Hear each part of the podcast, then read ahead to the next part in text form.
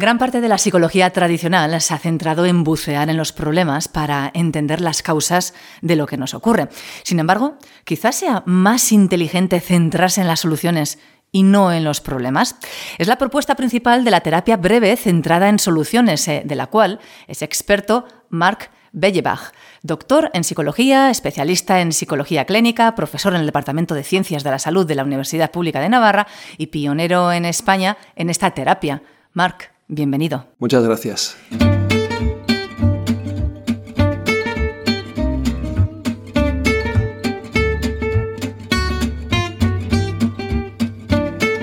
Ciencia al Punto. El podcast de divulgación científica de la Universidad Pública de Navarra. Disfruta de la ciencia. Contigo vamos a buscar soluciones pero empezamos por la esencia. ¿Qué es la terapia breve centrada en soluciones? Em, la idea es, en vez de entender la intervención en psicoterapia o en intervención escolar o incluso en el trabajo con organizaciones, en vez de entenderlo desde voy a analizar el problema y sus causas, voy a tratar como de remover esas causas o resolver déficits, pues voy a trabajar con los consultantes em, para ver qué es lo que quieren conseguir, para generar una descripción de su futuro preferido y luego dar con ellos pasos acompañarles en ese dar pasos para irlos consiguiendo. Es como trabajar con la otra cara de la luna, eh, entendiéndolo como pues, una opción complementaria eh, diferente a las tradicionales. ¿Se parece al coaching? Pues mira, interesante, el coaching se desarrolló yo creo que un poquito más tarde o se popularizó un poquito más tarde, pero tiene puntos de común con el coaching igual que tiene puntos de común también en cuanto a la filosofía, digamos, con la psicología positiva. Yo creo que comparten como esa filosofía de apostar por las fortalezas y de apostar por ampliar lo que funciona, conectar a la persona con sus recursos, más que hacer una intervención muy centrada en, lo patológico, en lo negativo, en el déficit. ¿Y por qué es eh, tan importante conectar con esas fortalezas de cada ser humano?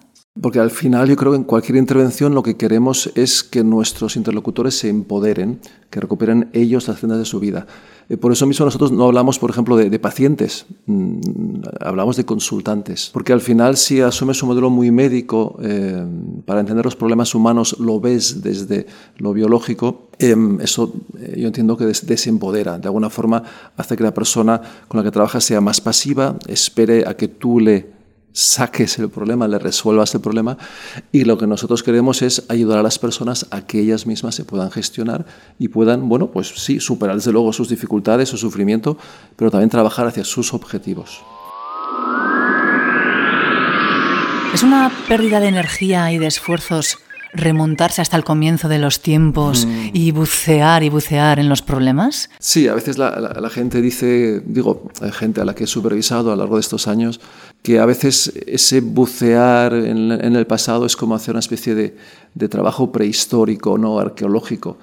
Y yo creo que en general no aporta demasiado. De hecho, la mayoría de las, de las terapias eh, o casi todas las psicoterapias contemporáneas se centran en cambiar las cosas en el presente y que cambien hacia el futuro. Eh, cuando hay eventos traumáticos, cuando hay situaciones muy duras en el pasado, lógicamente eh, puede que se siga teniendo un peso en, la, en aquí y ahora y puede ser necesario trabajarlas. ¿eh?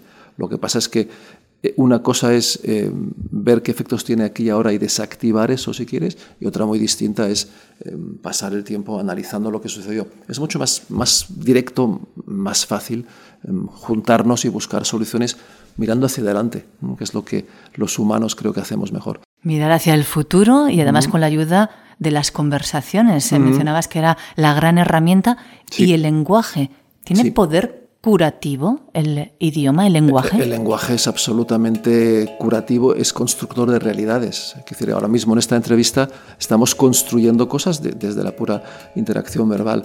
En este tipo de intervención, la intervención centrada en soluciones, eh, creo que presta especial atención a la manera de preguntar sobre todo porque nuestra forma de intervenir es haciendo preguntas. Entendemos que las preguntas empoderan más al consultante porque al final es él el que genera las respuestas en base a cómo preguntes. Pero claro, es que es muy distinto preguntar de una forma o de otra. Eh, eh, fíjate, por ejemplo, es muy distinto empezar una sesión diciendo, bueno, cuéntame, mm, ¿cómo están las cosas? Mm, a empezar la sesión diciendo, cuéntame, ¿qué cosas van mejor? En el segundo caso estamos creando un foco sobre eso que nos interesa. Es muy distinto preguntar, oye, ¿hay alguna mejoría? que es una pregunta, si te fijas, que se contesta con un sí o con un no, una pregunta cerrada, a, a decir, oye, cuéntame, ¿qué cosas destacarías de las que han ido mejor en estas semanas? Ahí estamos transmitiendo nuestra presuposición de que hay cambios. Y con tanto estamos ayudando a la persona a que conteste desde ahí y a que genere respuestas desde ahí. Eh, mira, otro ejemplo de, lenguaje que a mí me interesa mucho y que yo lo he trabajado mucho con mis alumnos en, magisterio, en una asignatura que se llama Técnicas de eh, Intervención Psicológica en la Escuela. Es muy distinto a un niño decirle quédate sentado en, el aula eh, a decirle no te levantes. Hay mucha investigación que muestra que ese no te levantes se tarda en procesar más que el quédate sentado. Los negativos en general, las instrucciones negativas, no hagas esto, no hagas aquello, eh, tienen un efecto más bien eh, de bloquear a la persona. Recuerdo hace no mucho un orientador escolar me enseñaba, había hecho una foto del listado de normas que tenían en, la, clase. ¿no? Eran todos de ese tipo. Eh, no enredar, no escupir al compañero. Me gustó mucho una que decía, no jugar a matar. Claro, si las instrucciones van no, no, no, es en realidad una invitación a hacerlo porque nuestro cerebro procesa mal esos negativos. Entonces, eh, siempre insistimos mucho en que las instrucciones sean en positivo, pero fíjate también, cuando estás eh, negociando un futuro preferido, cuando estás queriendo entender bien los objetivos de la persona, muy importante que sean también en términos matemáticamente positivos, que no sea no, no tener ansiedad, sino poder salir a pasear tranquila que no sea no estarnos eh, gritando todo el día, sino que podamos tener una conversación relajada. Entonces, el hablar en términos positivos y además luego concretando la información hace que ese futuro sea como mucho más cercano y sea mucho más alcanzable. Y de hecho en psicología social hay experimentos muy interesantes donde cuando una persona en voz alta explica lo que quiere hacer, lo que va a hacer y lo concreta y lo desarrolla, eso de hecho aumenta las probabilidades de que lo lleve a cabo. Entonces, eh, el lenguaje sí, hay, hay, un libro clásico de, de Steve D. Chaser, que fue quien desarrolló este modelo, que se llama En un origen las palabras eran magia. Y efectivamente, con, con cómo preguntamos, con cómo intervenimos, incluso con qué parte de la respuesta de la persona con la que estamos trabajando decidimos quedarnos, decidimos devolverle, podemos eh, generar grandes diferencias. ¿Hay preguntas poderosas? Sí, hay preguntas muy poderosas. Por ejemplo, eh, estoy pensando en un niño. Un niño que está haciendo algo bien, puedes ir, puedes ir y decirle, oye, muy bien, Juanito. Pero también puedes decirle, wow, ¿cómo has conseguido eso? ¿Cómo se te ha ocurrido eso? Y, ves que ahí los ojillos se iluminan porque es como ponerle en una posición muy diferente a la de simplemente recibir un elogio eh, pasivo. Eh, fíjate, esto lo hemos también estudiado en una línea de investigación que luego, por desgracia, se ha quedado parada pero hicimos un par de, estudios piloto eh, aquí en Navarra, también en La Rioja, en unidades de hemodiálisis, ayudando a las, eh, a las enfermeras a que en sus conversaciones con los pacientes que están en diálisis cambiaran un poquito la forma de hablar, que hicieran algunas preguntas de este tipo, ¿no? más centradas en las capacidades de los pacientes en este caso. ¿Por qué? Porque en hemodiálisis es muy importante que el paciente de una sesión a otra no venga con mucho peso, de más y lo que trabajamos fue simplemente para ayudarles a hacer algunas de esas preguntas. Cuando el paciente viene mal de peso, entender lo que pasó, eso ahí sí. Y cuando el paciente viene bien de peso, pues preguntarle, oye, ¿qué has hecho diferente? ¿Cómo lo has conseguido? Interesarse por esa parte. Y en esos dos estudios pilotos, eh, que hemos eh, publicado uno de ellos, de hecho, comprobamos que solo con esa pequeña diferencia, una formación además muy corta de las enfermeras, eh, realmente el, peso disminuía, el peso que traía de forma significativa. Así que sí, las palabras son, son mágicas.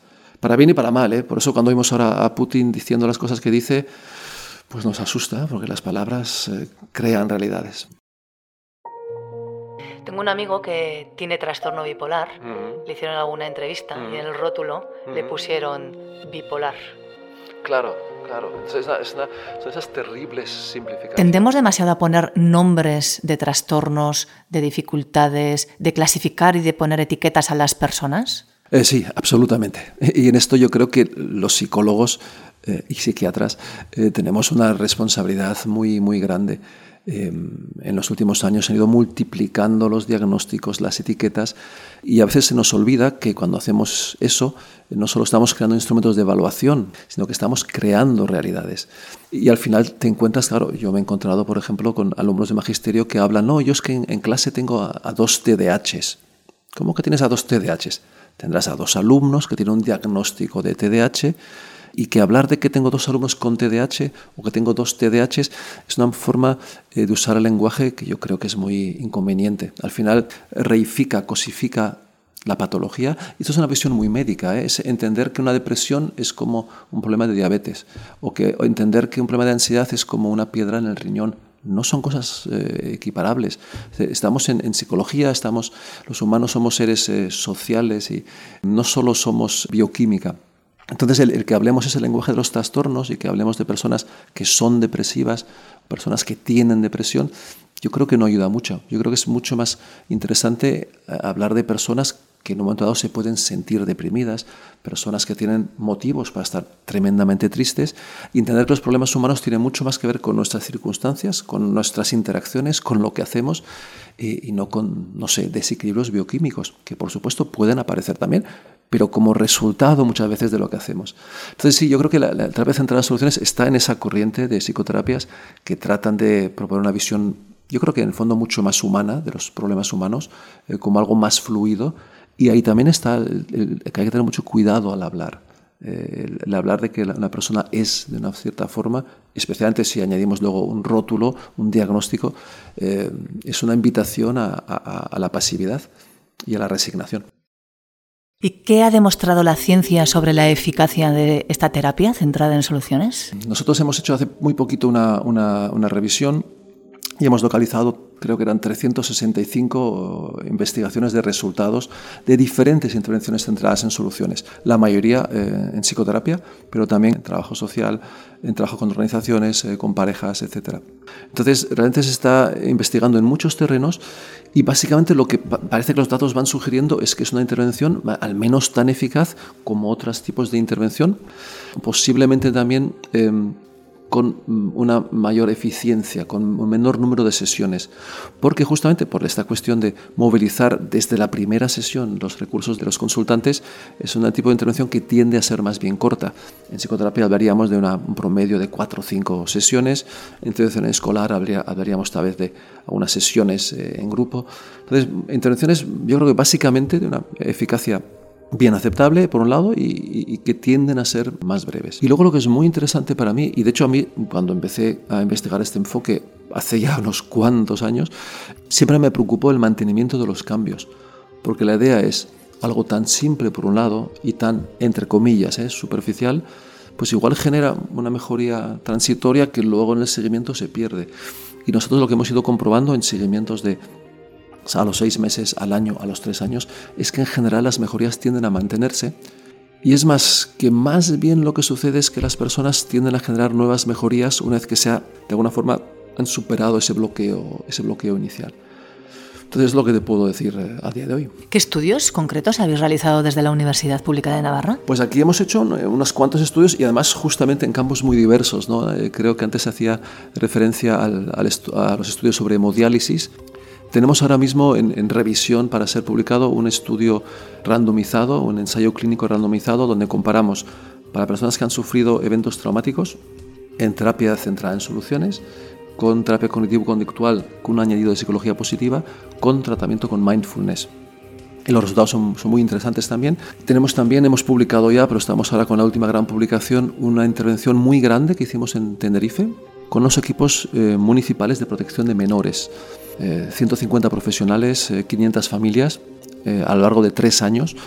Y ahí lo que vimos es que la intervención del grupo experimental, la intervención centrada en soluciones, conseguía mayor logro de objetivos, conseguía mayor satisfacción de los padres, pero sobre todo, y yo creo que eso es súper interesante, una reducción de la retirada de los menores de las familias, también una menor remisión a instancias de donde se trabaja con casos más graves y, esto para mí muy interesante, también una menor tasa de reincidencias eh, en el año posterior.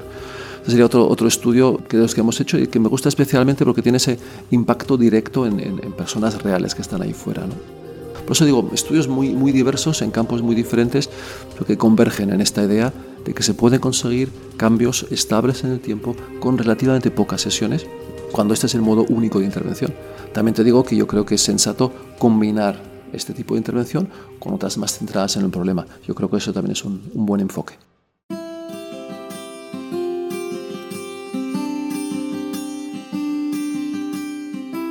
¿Por qué debemos apostar por buscar soluciones y no anclarnos en problemas? Porque el apostar por las soluciones y por las capacidades de las personas con las que trabajamos genera esperanza y genera motivación y, empodera a los usuarios. Y en esto, fíjate, yo creo que hay incluso una visión, para mí, ¿eh? muy política. Eh, cada vez más eh, aceptamos ser tratados como números, ser tratados como pacientes, y yo creo que, que no, no, que es, es al contrario. Necesitamos empoderarnos también socialmente, necesitamos reclamar nuestras propias posibilidades.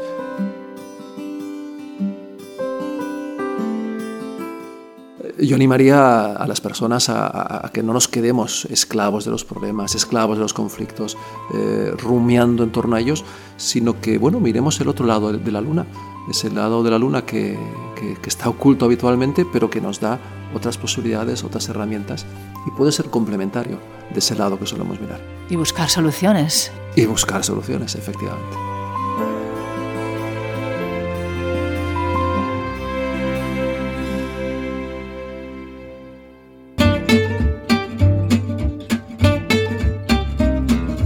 Ciencia al Punto, el podcast de divulgación científica de la Universidad Pública de Navarra.